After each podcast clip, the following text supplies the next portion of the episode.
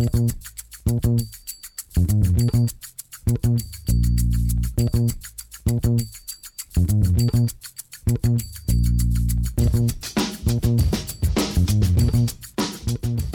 damit hallo und herzlich willkommen zu Football Rausch. Mein Name ist Tim Rausch. Schön, dass ihr wieder eingeschaltet habt. Wir sind angekommen bei der vorletzten Folge der Teamvorstellung, haben jetzt mit der heutigen Folge 31 Teams vorgestellt in der NFL.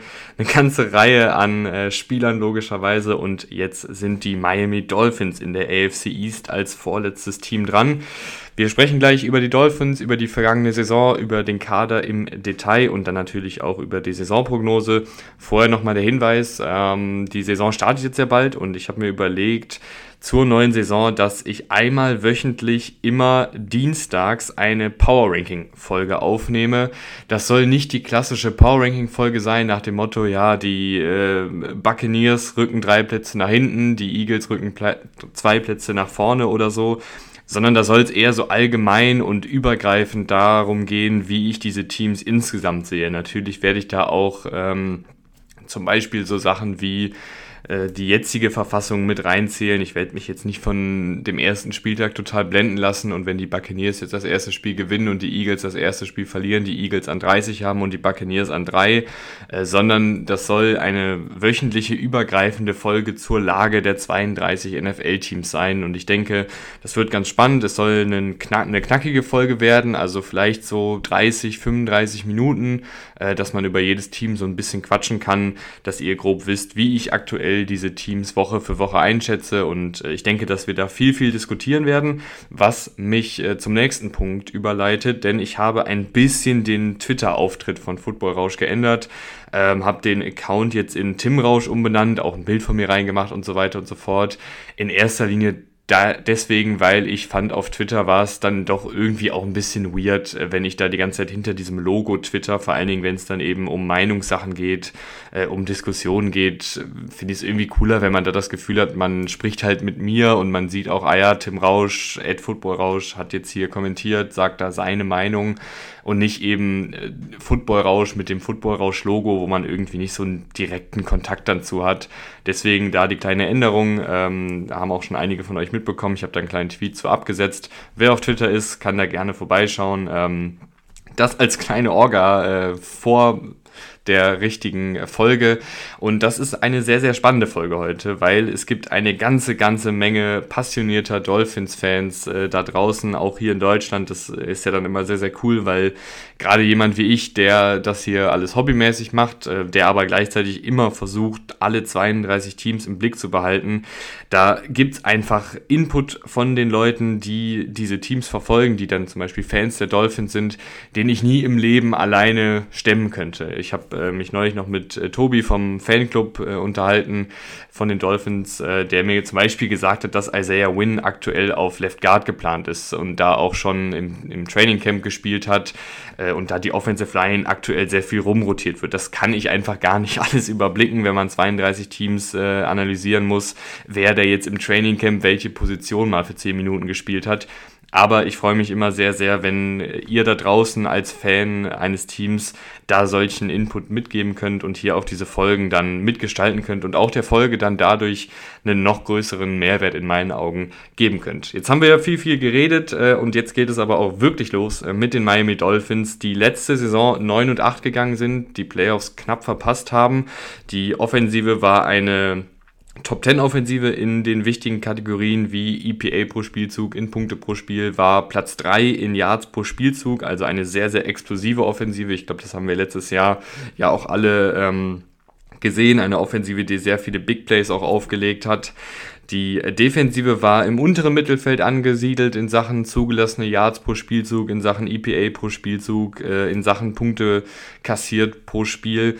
Ähm, kaum Turnover gehabt und die Red Zone Defensive war nicht so gut. Das habe ich mir noch aufgeschrieben. Turnover natürlich immer ein bisschen, äh, ja, etwas, was man nicht so einplanen kann, was auch immer ein bisschen Glückssache ist, aber vielleicht ähm, in einem neuen Scheme kann da das Näschen für den Football wieder ein bisschen äh, frei gemacht werden und ist nicht mehr so verstopft wie letzte Saison. Die Red Zone Defensive könnte ebenfalls noch einen guten Schritt nach vorne vertragen und dafür soll ein neuer Trainerstab sorgen. Head Coach bleibt immer noch Mike McDaniel, das ist auch sehr sehr gut. Der hat sehr sehr viele schematische, brillante Sachen gemacht, hat diese Offensive sehr sehr gut aussehen lassen über weite Strecken der Saison, hat super viele kreative Wege gefunden, um seine Playmaker in Szene zu setzen und hat dann auch dafür gesorgt dass äh, Tua Tagovailoa sehr, sehr gut aussah. Ähm, Offensivkoordinator und seine rechte Hand ist äh, weiterhin Frank Smith und Defensivkoordinator ist nun Vic Fangio, der ein sehr, sehr beliebter Defensivkoordinator war in der Offseason. Die Dolphins konnten ihn sich sichern. Ein sehr, sehr erfahrener Mann, der vor einigen Jahren so diese Defensivrevolution angeführt hat, wo es viel darum ging, ähm, die explosiven Offensiven dieser Liga zu stoppen. Haben dann versucht, viele nachzumachen, aber das hat nicht immer so geklappt. Vic Fangio selber ist aber auch jemand, der durchaus bereit ist, sein eigenes Scheme auch anzupassen und hat dann auch in seiner letzten Zeit jetzt bei den Broncos zum Beispiel als Head Coach gar nicht mehr so das typische Fangio-Scheme gespielt, sondern da auch unterschiedliche Coverage-Strukturen gespielt, hat dann auch auf Cover 1 gesetzt und Cover 3, was eigentlich nicht so sein Steckenpferd die Jahre davor war. Also ein adaptiver Coach, der Head Coach-Erfahrung hat, der defensiv auf jeden Fall auf einem sehr, sehr guten Niveau coachen kann. Und äh, wie das dann aussieht und wie das dann auch mit den Spielern aussieht, das äh, erfahren wir gleich. Kurz noch ein Blick auf die Abgänge in der Offseason. Da waren nämlich ein paar dabei, die gar nicht mal so unwichtig waren. Du hast in der Offensive ein paar Rotationsspieler verloren mit Mike Gesicki, Trent Sherfield, Brandon Shell und Greg Little. Die letzten beiden waren Offensive Liner, die mal ein paar Snaps hier und da gespielt haben. Mike Gesicki, ein sehr, sehr talentierter Tight End, der aber halt schematisch gar nicht reingepasst hat. Und Trent Sherfield, so der dritte, vierte Receiver letztes Jahr, der seine Snaps bekommen hat. Alle vier jetzt aber keine absoluten Unterschiedsspieler. Mike Gesicki war phasenweise in seiner Dolphins-Zeit ein Unterschiedsspieler für diese Offensive. Aber im letzten Jahr unter McDaniel, das hat von vornherein einfach nicht gepasst. Ähm, von seinem Profil her. Von daher, alle vier Abgänge sind, denke ich, verkraftbar. In der Defensive sind ein paar mehr noch weggebrochen. Die drei wichtigsten in meinen Augen Melvin Ingram, Elan Roberts und Eric Rowe. Elan Roberts, äh, ein guter Linebacker, gerade im Vorwärtsgang. Melvin Ingram hat tatsächlich letztes Jahr noch einige Pressures aufgelegt, über 30 Pressures gesammelt als Edge Rusher, hat da eine ganz gute Rolle gespielt äh, nach seiner Verpflichtung. Und Eric Rowe, ein flexibel einsetzbarer Safety, der jetzt hier auch nicht mehr im Kader ist. Dann blicken wir doch jetzt mal auf den Kader, wie er aktuell äh, zusammengestellt worden ist. Und da fängt natürlich äh, die Diskussion an mit dem Quarterback, mit Tua Tagovailoa. Und äh, ehrlich gesagt, liebe Dolphins-Fans und liebe Fans, die hier den Podcast trotzdem hören, auch wenn sie keine Dolphins-Fans mehr sind oder keine Dolphins-Fans sind, ähm, ich habe irgendwie gar nicht so mega Lust, über Tour zu reden. Ich denke, wir wissen alle, was Tour kann. Ich denke auch, dass wir alle wissen, was Tour nicht kann. Und ähm, lasst es uns kurz und knackig machen. Tour ich finde, nachdem ich mir auch nochmal die letzte Saison angeguckt habe, was er sehr, sehr gut macht, ist das Operieren im kurzen und mittellangen Passspiel. Hat da eine über weite Strecken sehr, sehr gute Antizipation, sieht Passfenster, die noch gar nicht offen sind und wirft dann mit einer ziemlich hohen Genauigkeit den Ball dahin. Und das ist eine Menge wert in der NFL. Das hört sich simpel an, aber er macht dieses simple Spiel eben auf einem sehr, sehr hohen Niveau. Alles andere ist bei ihm manchmal ein bisschen schwierig. Man sieht dann hier und da mal seine äh, fehlende Armstärke, wenn er vertikal gehen will oder wenn er schwierige Bälle in kleine Fenster 20, 30 Yards äh, entfernt werfen will. Man sieht, dass er athletisch nicht der allerflinkste ist, wenn es um Sachen Play Extension geht, also Spielzugverlängerung. Und manchmal unterlaufen ihm, obwohl er in meinen Augen eine sehr hohe Spielintelligenz und Antizipation hat, dann doch noch Fehler, gerade in diesem Kurzpassspiel. Und das ist eigentlich somit das Schmerzhafteste bei ihm, dass du halt nicht äh, dich darauf verlassen kannst, dass äh, innerhalb dieses schematischen Aufbaus und innerhalb des kurzen und mittellangen Passspiels keine Fehler unterlaufen, unterlaufen ihm dennoch Fehler. Natürlich ist er auch kein Roboter. Ähm, das gehört natürlich auch dazu, dass da hier und da mal einfach ein Fehler ist, dass vielleicht auch ein Receiver mal eine falsche Route läuft, dass er sich mal verschätzt, verschätzt äh, dass Defensiven mit kreativen Coverages ihn auch verwirren können. Ähm, Aber alles in allem ein Quarterback, der diese Offensive sehr gut umsetzen kann, der sich, glaube ich, in dieser Offensive auch sehr wohl fühlt. Und äh, diese Offensive kann immer punkten und kann immer schnell punkten. Und das hat man letzte Saison schon gesehen. Und bei Tour kommt aber auch noch dazu, verletzungsanfällig, ähm, natürlich Gehirnerschütterungen ist immer auch so eine Sache, kann man nicht so richtig vorhersehen. Hat er jetzt schon einige gehabt. Ich hoffe, dass er keine weitere bekommt, weil dann wird es in meinen Augen auch langsam echt ein bisschen schwierig äh, noch zu rechtfertigen, dass er auf dem Footballfeld steht. Da muss man natürlich auch an die Gesundheit abseits des äh, Sportes denken. Aber was ich da gelesen habe, das habe ich tatsächlich selber gelesen, das hat mir kein Dolphins-Fan gesagt. Äh, er hat wohl auch in der Offseason Trainerstunden gehabt, wo es dann darum ging, wie rollt man sich richtig ab, wie vermeidet man Kopfverletzungen, äh, wenn man einen, einen, Hit einsteckt. Und das ähm, scheint schon Früchte getragen zu haben. Äh, Gab es ein, zwei Clips in der Preseason, wo man gesehen hat, dass er da sich etwas anders abrollt. ähm, und wenn das der Fall sein sollte und wenn er dadurch äh, die Gehirnerschütterung minimiert oder das Gehirnerschütterungsrisiko minimiert, dann wäre das doch ein, ein herrlicher Fortschritt. Nichtsdestotrotz muss man bei Tour ein bisschen drauf gucken, wie gesund ist er wirklich, äh, wie lange kann er dann oder kann er auch eine ganze Saison verletzungsfrei spielen. Wenn nicht, hast du hier mit Mike White und Skylar Thompson zwei Backups, denen ich zumindest zutraue, für einige Wochen das Ruder zu übernehmen. Beides keine spektakulären Spieler, beide haben aber ein paar gute Anlagen, um auch dieses Kurzpassspiel ähm, auszuführen. Ähnliche Spielertypen, nichts Spektakuläres, aber eben auch, glaube ich, für Backups durchaus solide. Beide haben ja auch schon NFL-Starts gehabt, beide sahen da auch teilweise gar nicht so verkehrt aus. Gehen wir rüber zu den beiden wichtigsten Waffen in dieser Offensive, Jalen Waddle und Tyreek Hill. Äh, Jalen Waddle eine wirklich sehr, sehr gute Saison gespielt letztes Jahr. Unfassbar flink, unfassbar viel nach dem Catch auch rausgeholt. Einige sehr, sehr schöne Szenen gehabt. Äh, wird auch von Mike McDaniel top in Szene gesetzt mit dieser Geschwindigkeit und in Kombination mit Tyreek Hill die beide einfach unfassbar schnell sind, ermöglichen sie natürlich den Dolphins auch ganz, ganz viel ähm, Kreativität im Passspiel weil Defensiven einfach, obwohl Tour jetzt niemand ist, der jetzt ständig den Ball tief wirft, ähm, müssen Defensiven respektieren, dass er es kann und dass äh, diese Offensive auch vertikal gehen kann. Und dadurch äh, kreieren die einfach unfassbar viel Separation im Kurzpassspiel und äh, können dann mit ihrem Tempo auch viel auf eigene Faust noch rausholen. Tyreek Hill ist nochmal ein Ticken anderer Spielertyp äh, als Jalen Waddle. Tyreek Hill ist nochmal ein bisschen bulliger, hat auch echt eine gute ähm, Muskelmasse, was ihm vor allen Dingen in diesen Contested Catch-Situationen hilft. Man sieht ja oft kleinere Receiver, äh, in Anführungsstrichen leichtere Receiver, obwohl so leicht ist äh, Tyreek Hill gar nicht, obwohl der ähm, relativ klein ist, ähm, sieht man ja ganz gerne mal, dass die äh, bei Contested-Catch-Situationen einfach ein bisschen im Hintertreffen sind. Aber Tyreek Hill durch seine Sprungkraft, durch seine Physis, durch seine Bulligkeit ist da eigentlich ziemlich gut und äh, kann dann auch den Ball ganz gut abschirmen, kann den Ball auch durch Kontakt hindurch fangen hatte letztes Jahr vergleichsweise wenige Drops, was auch sehr, sehr gut ist. Das war etwas, was bei äh, den Chiefs immer noch ein kleines Problem war, dass er da hier und da mal einen Drop drin hatte. Das war letzte Saison eigentlich äh, relativ selten der Fall. Und dann ist er halt einfach einer der explosivsten, wenn nicht sogar der explosivste Playmaker der Liga. Äh, mit diesem Tempo, mit diesem Antritt, mit diesen Richtungswechseln. Es ist wirklich Wahnsinn.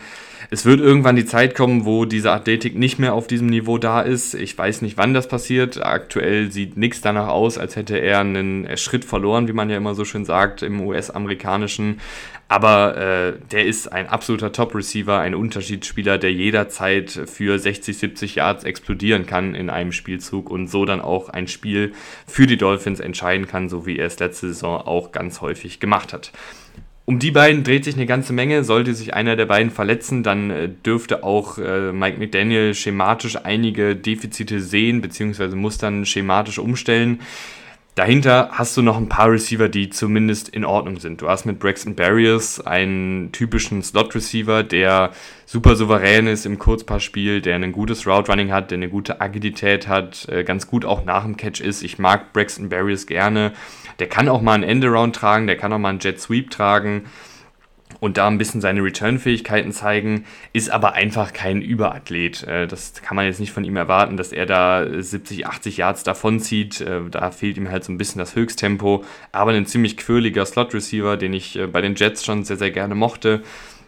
Das ist hier wahrscheinlich der dritte Receiver, was man ähm, bei Barriers und Hill noch sagen muss. Die beiden sind auch sehr gute Blocker. Vor allen Dingen Hill ist äh, in meinen Augen ein sehr guter Blocker mit diesem Tempo, aber auch eben mit seiner Bulligkeit und seinem Willen im Laufblocking ist er da wirklich äh, eine, ziemlich zuverlässig.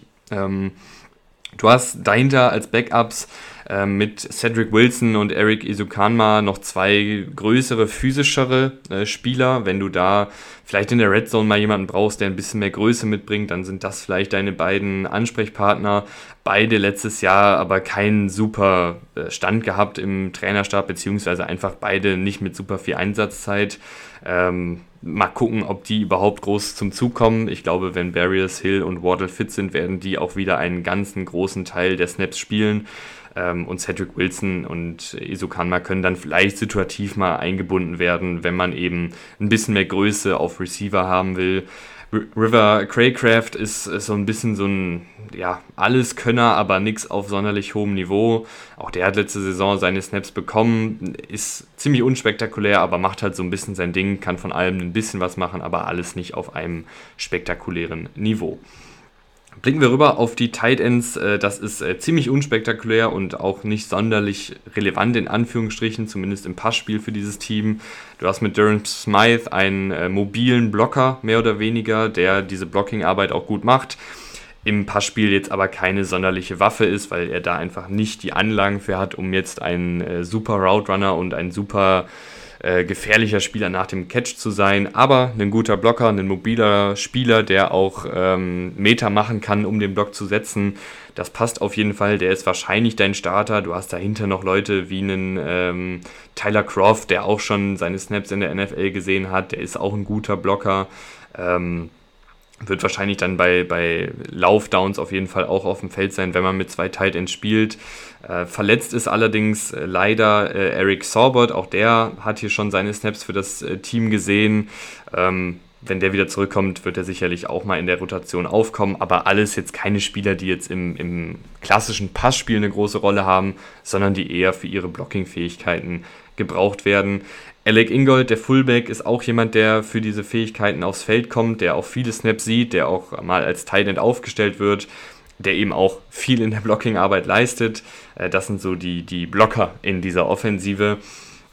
Auf Running Back hat sich ein wenig was getan. Raheem Mostert ist wahrscheinlich jetzt erstmal der etatmäßige Starter. Bei ihm muss man auch immer ein bisschen auf die Verletzungshistorie gucken.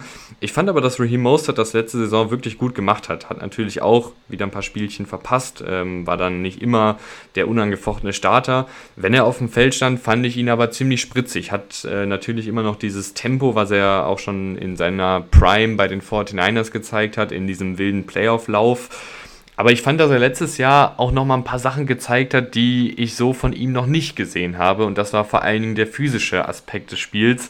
Mostert immer jemand, der viel über sein Tempo kam, letzte Saison aber scheinbar ein paar Kilo nochmal zugelegt hat, dann auch echt ein paar Armtackles gebrochen hat, äh, auch mal die Schulter runtergenommen hat und noch ein paar Yards auf eigene Faust nach dem Kontakt rausgeholt hat. Als Receiver ist er auch zu gebrauchen, läuft er ganz gute Routen auch wenn die ähm, Dolphins ihn jetzt nicht super häufig äh, auf diesem Wege eingebunden haben, ist er jemand, der im klassischen Dropback-Game auf jeden Fall dir auch einen Pass fangen kann. Aber vor allen Dingen eben als Läufer mit diesem Tempo, mit dieser Explosivität und jetzt seit neuestem auch mit dieser Bulligkeit jemand, der äh, auch immer für einen Big Play gut ist. Das gilt auch für den neuen Backup, für Devon A-Chain, der mir am College sehr, sehr gefallen hat. Äh, jemand, der unfassbar viel Tempo mitbringt, auch eine gewisse Vision hat. Ähm, wenn ihr da mehr zu hören wollt, könnt ihr gerne nochmal die Running Back-Folge zum Draft hören. Da rede ich ausführlicher über ihn.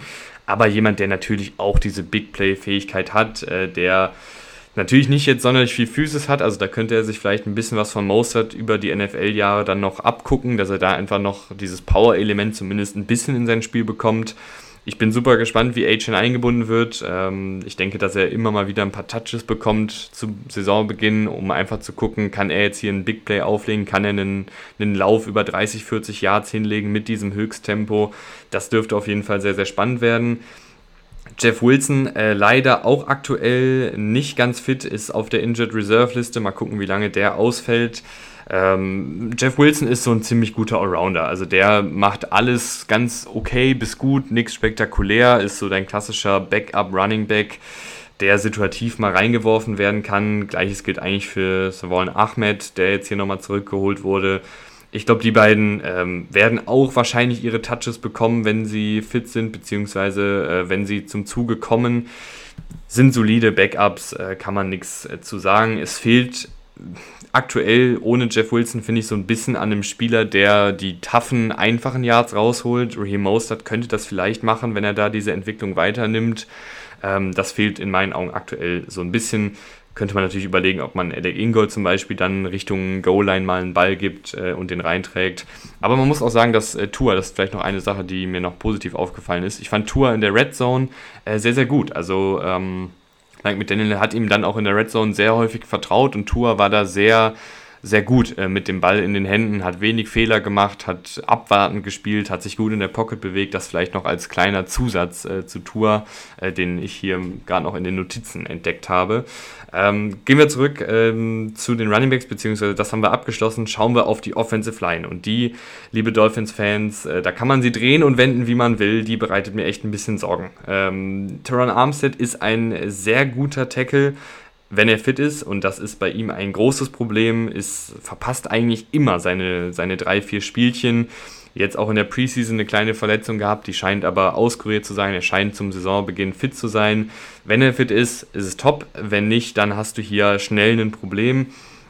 Left Guard ist wohl dann jetzt äh, Isaiah Wynn. Bin ich mal gespannt, wie sie das so lösen, beziehungsweise wie er das löst ein Guard oder beziehungsweise ein Tackle, der mir technisch immer sehr, sehr gut gefallen hat, der ein bisschen kleiner gebaut ist äh, für einen Tackle. Auf Guard ist das nicht ganz so schlimm. Ähm, da bin ich mal gespannt, ob, diese Positions, ob dieser Positionswechsel funktioniert, ähm, ob, das, ob das geht. Ähm, wenn er beim Training Camp überzeugt hat, wenn er sich hier den Starterposten gesichert hat, dann wird das ja zumindest schon mal ein bisschen für ihn sprechen. Auf Center äh, mache ich mir keine Sorgen, da ist Connor Williams ein rundum guter Starter, der das seit Jahren hier sehr, sehr gut macht äh, bei den Dolphins. Äh, vor allen Dingen im Laufblocking ziemlich spritzig unterwegs ist, auch den schematischen Aufbau der Offensive sehr gut versteht, äh, mit seiner Länge auch ein paar echt gute Blocks dann setzt im Laufspiel. Also ein rundum guter Starter.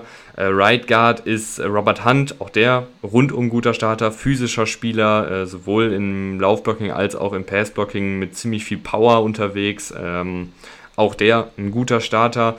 Right Tackle wird es ein bisschen wild. Also wahrscheinlich äh, ist das aktuell Austin Jackson, ähm, der bisher in der NFL als ehemaliger Erstrunden-Pick 2020 äh, noch gar nichts gezeigt hat, beziehungsweise noch nichts gezeigt hat, was mich jetzt super optimistisch stimmt.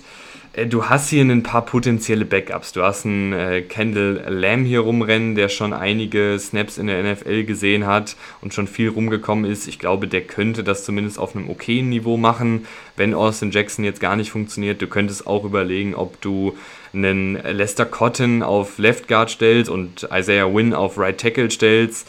Äh, du könntest überlegen, ob du, wenn er wieder gesund ist, Robert Jones als Left Guard hinstellst äh, und Isaiah Wynn auf Right Tackle. Du hast auch noch einen Liam Eikenberg, äh, ehemaliger Zweitrunden-Pick. Auch der hat noch nicht viel gezeigt. Der könnte auch Right Tackle spielen.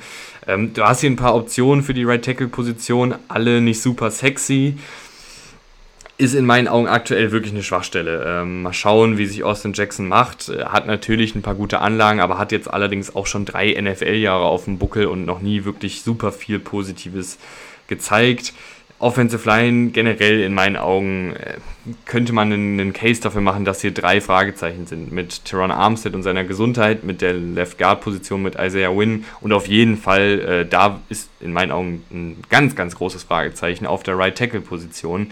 Man muss allerdings auch dazu sagen, Mike McDaniel macht einen wirklich guten Job, die Defizite der Offensive Line so ein bisschen zu kaschieren.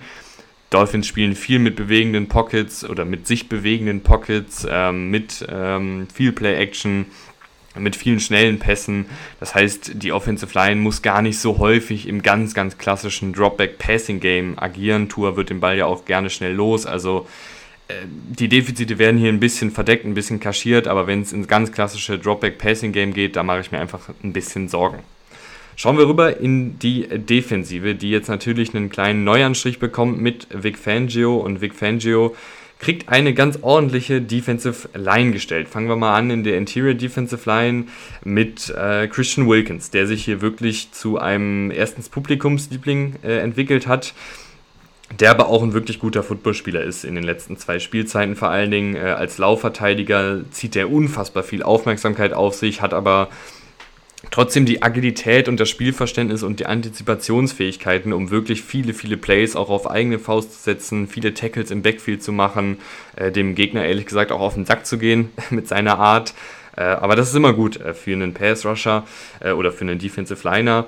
Als Pass-Rusher ist er, ist er gut, ist nichts Spektakuläres. Da finde ich, merkt man schon eher, dass er nicht der allerdominanteste Athlet ist. Er hat jetzt keinen spektakulären Antritt, keine super wilden Pass-Rush-Moves, mit denen er sofort gewinnt, sondern der ist jemand, der ziemlich konstant dann den gegnerischen Guard nach hinten schiebt, der auch ein paar Moves da mal drauf hat, aber niemand, der jetzt äh, drei, vier Sacks in dem Spiel auflegt und dann ähm, total dominant den gegnerischen Offensive Liner Spielzug für Spielzug terrorisiert. Aber ein, ein guter Pass-Rusher, ich möchte ihn jetzt auch nicht schlecht reden. Daneben hast du mit äh, Zack Sealer jemanden, der ein, ein ähnlicher Spieler nee, nicht ein ähnlicher Spielertyp ist, aber der ähnliche Stärken hat wie Christian Wilkins. Äh, Zack Sealer so ein großgewachsener, drahtiger Defensive Liner, äh, sehr, sehr gut gegen den Lauf. Der ist jemand, der auch mal absolute Highlight-Plays auflegen kann, weil er diese Länge hat, weil er einen sehr guten Antritt hat ähm, und dann wirklich im Backfield auftaucht, bevor der Ball gesnappt ist, mehr oder weniger. Äh, da dann wirklich viele, viele Unterschiedsspielzüge drin hatte, als Pass-Rusher auch hier und da mal gut zu gebrauchen ist. Ähm, die beiden sind ein wirklich gutes Duo. Äh, Gerade in der Laufverteidigung machen die das sehr, sehr gut. Du hast noch Raekwon äh, Davis hier rumrennen. Äh, auch der bringt sehr viel Länge mit, auch der bringt ein gewisses Gewicht mit, hat aber die letzten beiden Jahre echt nicht so super ausgesehen. Ähm, Gerade äh, als Laufverteidiger war er da nicht so super zu gebrauchen. Ähm, der ist hier so der, der erste Backup aus der Interior Defensive Line, beziehungsweise der ist auch der Starting Nose Tackle. Ich bin mal gespannt, was mit Emmanuel Ogba passiert hier in dem schematischen Aufbau, ob er so als Pass Rush Spezialist durch die Mitte kommt oder ob er dann doch als reiner Edge Rusher aufgestellt wird. Äh, die Rolle, die er bei den Dolphins in seiner Blütezeit innehatte, die gibt es eigentlich in diesem Fangio-Scheme nicht so richtig, wo er so als Five-Tech, Four-Tech spielt und dann da super variabel eingesetzt wird, ähm, als Gap-Shooter eingesetzt wird. Das ist eigentlich klassischerweise nicht in einem Fangio-Scheme zu finden. Vielleicht sieht aber Vic Fangio auch das Potenzial von dem Emmanuel Ogba, der zwar letztes Jahr nicht gut aussah, aber die Jahre davor wirklich guten Football gespielt hat äh, und findet da so eine kreative Rolle für ihn. Mal schauen, was mit, mit Ogba passiert. Ein Spieler, der auf jeden Fall auch viel Potenzial noch mitbringt. Ich würde auch mal ein Auge, ähm, oder ich würde im Auge behalten, ein paar Spieler, die hier in der Practice Squad rumrennen, mit Richard Lawrence und mit Deshaun Hand. Beide Spieler, die in meinen Augen schon gute Sachen in der NFL gezeigt haben. Beide, äh, vor allen Dingen Lawrence auch noch relativ jung. Also vielleicht, wenn da die eine oder andere Verletzung ist, wenn man vielleicht unzufrieden ist mit der Leistung der etatmäßigen Starter. Zwei Spieler, die hier für den Kader auch in Frage kommen. Auf Edge äh, hast du einen Superstar mit Jalen Phillips, der unfassbar gut gespielt hat letzte Saison, gerade gegen ähm, Saisonende sehr, sehr gut gespielt hat. Äh, hat sich wirklich zu diesem absoluten Unterschiedsspieler entwickelt, äh, den man sich erhofft hatte im NFL-Draft 2021. Ein Spieler, der alle physischen Anlagen mitbringt, der super viel Bend hat für seine Größe, der aber auch eine Menge Power hat, der super viele Pass-Rush-Moves auch drauf hat und einfach unfassbar schwierig zu blocken ist. Äh, auch in der Laufverteidigung einige gute Plays macht. Also der ist wirklich ein sehr, sehr, sehr guter Edge Rusher. Es würde mich nicht wundern, wenn man über ihn spätestens nach der Saison als Top 10 Edge Rusher spricht. Äh, hat da wirklich alle Anlagen für. Auf der anderen Seite Bradley Chubb. Äh, ich war damals schon ein bisschen kritisch, als die Dolphins ihn sich ertradet haben. Ich würde sagen, das ist ähm, da, da, da lag ich richtig äh, mit dieser Annahme. Ähm, nicht, dass es ein schlechter Spieler ist, aber die Dolphins haben ja wirklich unfassbar viel Kapital für ihn aufgegeben. Und dafür ist er einfach nicht der Spielertyp. Also der kann dir mal einen 5, 6 Pressures auflegen, der kann dir auch mal einen Sack holen, der kann auch in der Laufverteidigung ein paar Plays machen. Aber er ist einfach nicht dieser krasse Unterschiedsspieler. Er ist kein Nummer 1 Edge Rusher. Er ist ein gutes Komplementärstück, vor allen Dingen jetzt zu Jalen Phillips, der sich zu dieser Nummer 1 entwickelt hat. Nicht mehr und nicht weniger. Dahinter äh, hast du dann wahrscheinlich einen Emmanuel Ogba, der mal hier und da reinrotiert. Äh, du hast auch noch einen Andrew van Ginkel, der das ähm, phasenweise als, als Rotationsstarter oder als Rotationsspieler ähm, ganz gut gemacht hat. Andrew Van Ginkel vor allen Dingen in der Laufverteidigung sehr, sehr gut. Äh, ist ein ziemlich komischer Körperbau, so ein etwas leichterer, längerer äh, Edge Rusher, der auch mal Off-Ball-Linebacker spielen kann der aber einfach ein ziemlich instinktiver Spieler ist und äh, mit seinem Antritt einfach ein paar Plays machen kann als Rotationsspieler. Das ist so die Kadertiefe, das ist okay. Auf Linebacker ist es relativ simpel. Äh, Jerome Baker und David Long sind deine Starter. Beide ein bisschen undersized, also etwas leichtere äh, Linebacker. Beides absolute Playmaker. Also David Long, jemand, der unfassbar Spielintelligenz ist. Äh, Gerade in der Laufverteidigung hat er da so viele Spielzüge antizipiert, als er bei den Titans war und das jetzt ja auch schon in der Preseason gezeigt bei den Dolphins, dass er da einfach eine fantastische Antizipation hat, dass er super viel durch sein Spielverständnis äh, lesen kann und dann auch seine Plays im Backfield machen kann. Und bevor der Guard überhaupt zu seinem Posten gekommen ist, um ihn zu blocken, ist er schon äh, in den Armen beim äh, Running Back unterwegs. Und David Long hat mir wirklich super gefallen, äh, gerade in der Laufverteidigung, aber auch als Passrusher sehr, sehr giftig. Ähm, in Coverage noch ein bisschen grün hinter den Ohren, ist halt jemand, der sich sehr auf seine Instinkte verlässt, der dann manchmal in Coverage falsch liegt, der auch manchmal zu sehr auf Play-Action beißt, weil er dann äh, denkt, er kann jetzt hier wieder das nächste Play in der Laufverteidigung machen. Da ist er noch ein bisschen grün hinter den Ohren, ist auch noch kein super langer Starter, hat sich diese Starterrolle so richtig eigentlich erst letztes Jahr gesichert. Ähm, vielleicht dann jetzt mit einem mit einem Jahr als Starter dann auch wirklich äh, unter seiner Fittiche beziehungsweise äh, mit einem Jahr Starter in den Büchern kann er dann jetzt auch sich wirklich als ja, äh, sehr, sehr guter Linebacker in der Liga etablieren. Dann wäre er ungefähr auf einem Niveau mit Jerome Baker, der, finde ich, letztes Jahr einige gute Sachen gezeigt hat, äh, gerade als Passrusher auch immer wieder kreativ eingebunden worden ist. Äh, der ist nochmal ein bisschen spielintelligenter in der Coverage, ähm, kann, da, kann da auch einige gute Plays machen ist auch ein guter Laufverteidiger. Es ist einfach ein sehr, sehr dynamisches Playmaking-Duo. Die werden hier und da mal ihre Fehler machen, die werden hier und da mal in Coverage nicht ganz so gut aussehen, die werden das aber wettmachen durch Tackles im Backfield, durch Sacks, durch äh, vielleicht hier und da mal eine Interception ähm, und einige Highlight-Plays. Also mir gefällt diese Linebacker-Gruppierung sehr. Du hast dahinter auch noch Channing Tyndall der bisher noch nicht so richtig zum Zug kam. Äh, athletisches Projekt äh, von den Georgia Bulldogs ich denke auch, dass der jetzt in der kommenden Saison nicht so super viel Einsatzzeit bekommt, es sei denn, einer der beiden verletzt sich. Duke Riley, äh, ebenfalls so ein leichterer, schnellerer, agilerer Linebacker, hat schon viel NFL-Snaps gesehen, ist hier als Backup durchaus äh, gut ähm, und in Ordnung. Wenn du jemanden brauchst, der noch ein bisschen mehr Physis mitbringt, dann kannst du in die Practice Squad gucken. Da rennt Alexander Johnson rum. Der hatte mal ein, zwei gute Jahre für die Broncos unter Vic Fangio. Also vielleicht jemand, der äh, dann in Frage kommt, sollte hier mit Baker und Long oder sollte irgendwas mit den Backups passieren. Blicken wir dann in die Secondary, die leider den Verlust von Jalen Ramsey hinnehmen muss. Wann genau er zurückkommt, ist aktuell noch nicht bekannt. Es wird gemunkelt, dass er zum Saisonende wieder dabei ist mal schauen, wie fit er dann auch wirklich ist. Jalen Ramsey wäre hier in diesem schematischen Aufbau ein wirklicher Unterschiedsspieler in meinen Augen, weil Fangio es liebt, wenn seine Slot-Cornerbacks sehr, sehr gut tackeln können und quasi wie ein Linebacker, wie ein Outside-Linebacker spielen können und äh, dann auch aus dem Slot heraus in Man-Coverage wechseln können, aber eben auch in der Zonenverteidigung sehr viel lesen können. Und das ist alles was, was Jalen Ramsey sehr, sehr, sehr gut kann. Ramsey kann natürlich auch als Outside-Cornerback sehr gut punkten. Ähm, wirklich ein fantastischer Spieler in der Laufverteidigung, unfassbar stark, wie ein Linebacker gebaut, mit seiner Physis, mit seiner Länge, mit seinem Tempo. Äh, in Coverage ist er immer noch ein wirklich guter Cornerback. Vielleicht nicht mehr ganz der Elite Shutdown Cornerback, der er vor ein paar Jahren mal war, aber immer noch ein fantastischer Cornerback der verliert natürlich seine Duelle. Und ich glaube, bei Jalen Ramsey ist es so, wenn er ein Duell verliert, dann gucken da alle fünfmal mehr drauf, weil er natürlich auch eine große Klappe hat. Man darf aber auch nicht vergessen, der Typ äh, covert Woche für Woche die besten Receiver der Liga und dass da mal jemand auch gewinnt, eine Route, ist, glaube ich, logisch. Aber Jalen Ramsey ist ein verdammt guter Cornerback, ist ein Unterschiedsspieler und ich würde ihn super gerne äh, nochmal dieses Jahr sehen, hoffentlich diese Saison sehen, in diesem Fangio-Scheme, wo er wirklich als Playmaker auch eingeplant war.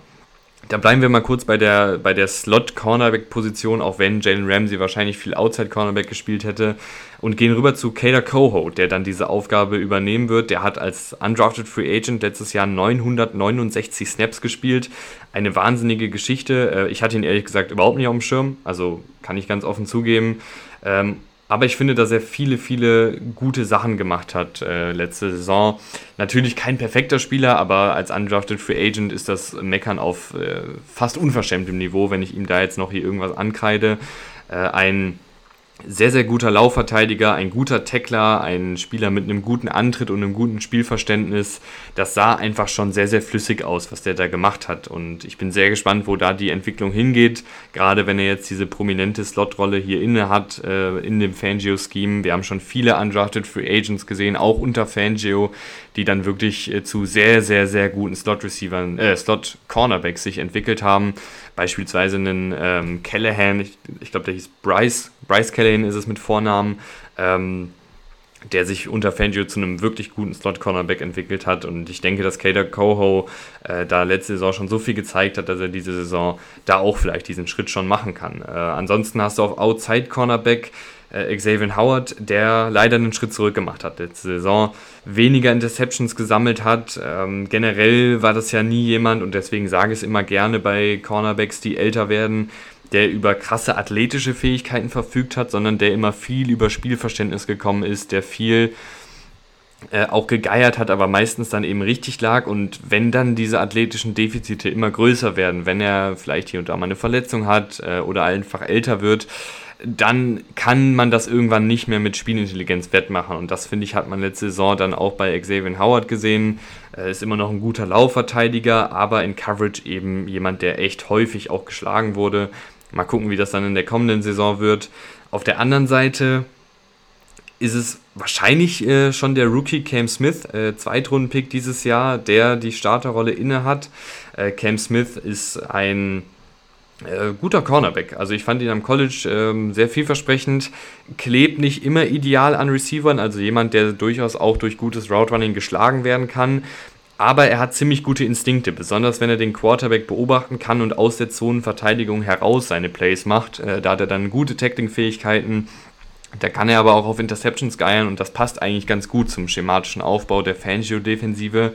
Ich bin sehr gespannt auf Cam Smith äh, in dieser Rolle als ähm, geiernder Zonenverteidiger sozusagen. Der hat aber auch gute Fähigkeiten, um zum Beispiel Man-Coverage mal zu bestehen. Hat er die Athletik und die Länge für.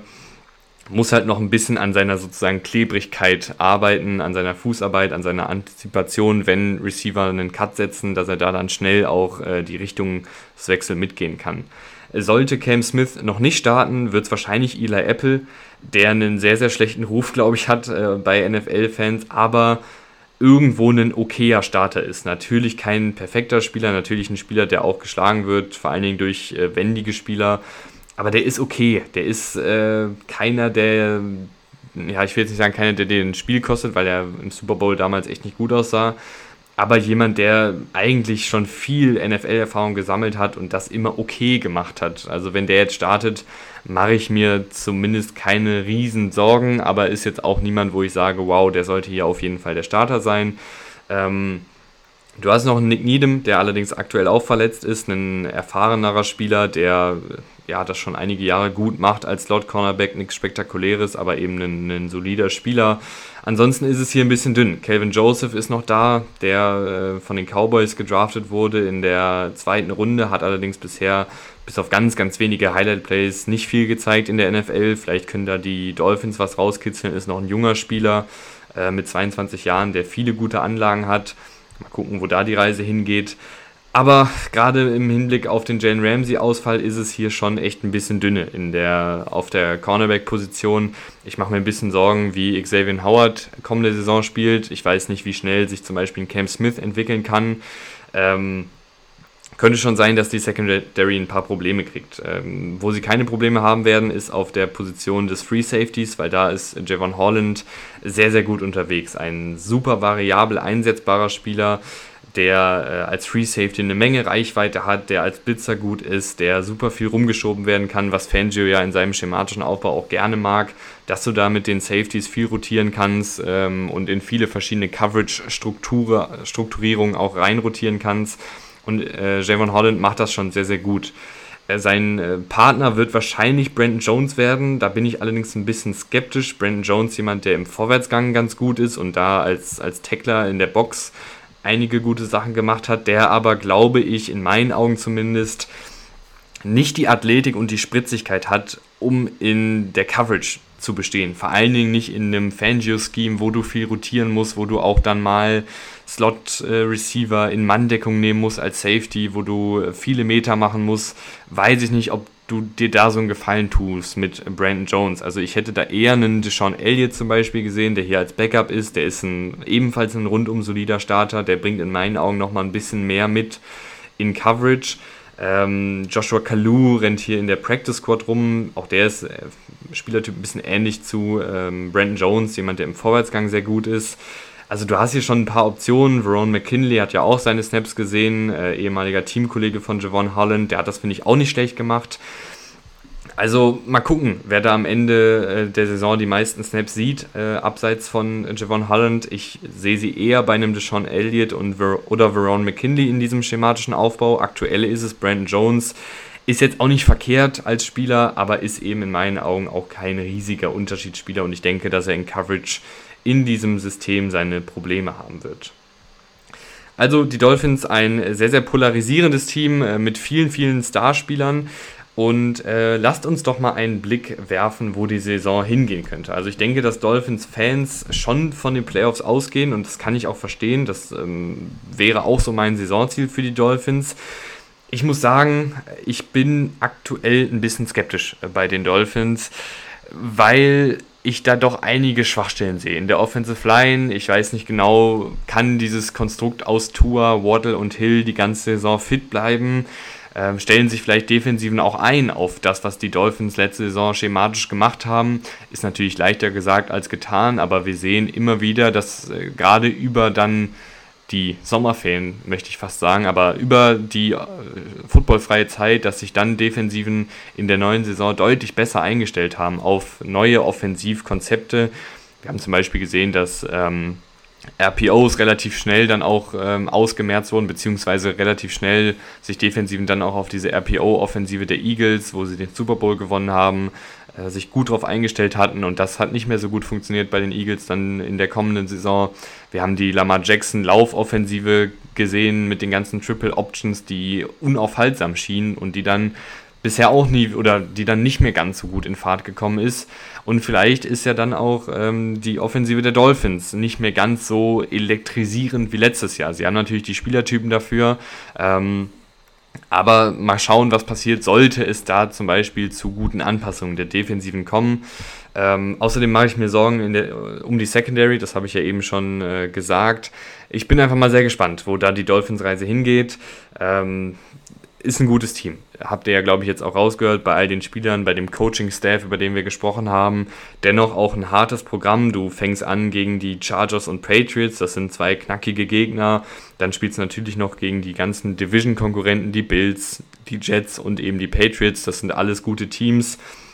Du triffst noch auf die Eagles, auf die Chiefs. Ähm, du musst noch gegen die Cowboys ran, gegen die Ravens. Also du hast hier wirklich, wirklich viele knackige Spiele und deshalb sind die Dolphins am Ende bei mir nur bei 8 und 9. Äh, ich hatte schon ein paar andere 8 und 9 Teams hier dabei und ich denke, dass die Dolphins mit das beste 8 und 9 Team sein werden, aber auch aufgrund der hohen äh, Gegnerqualität am Ende in Anführungsstrichen nur bei dieser Bilanz rauskommen. Das würde bedeuten, dass sie die Playoffs nicht erreichen. Ich denke trotzdem, dass es möglich ist. Äh, ich denke, dass gerade wenn Tour gut funktioniert, wenn diese Offensive weiter auf diesem Niveau klickt, wenn in der Defensive einige Spieler äh, unter Fangio vielleicht nochmal einen Schritt nach vorne machen und wenn vor allen Dingen die ganzen Unterschiedsspieler gesund bleiben, dass dann viel drin ist. Ähm, ich bin sehr, sehr gespannt auf die Dolphins. Ich bin sehr gespannt auf euer Feedback für diese Folge. Liebe Dolphins-Fans, äh, geht mir bitte nicht an die Gurgel. Äh, ich hoffe, wir hören uns dann auch äh, beim nächsten Mal wieder in zwei Tagen, wenn wir über die Buffalo Bills reden. Vielen, vielen Dank fürs Einschalten. Bis zum nächsten Mal und ciao.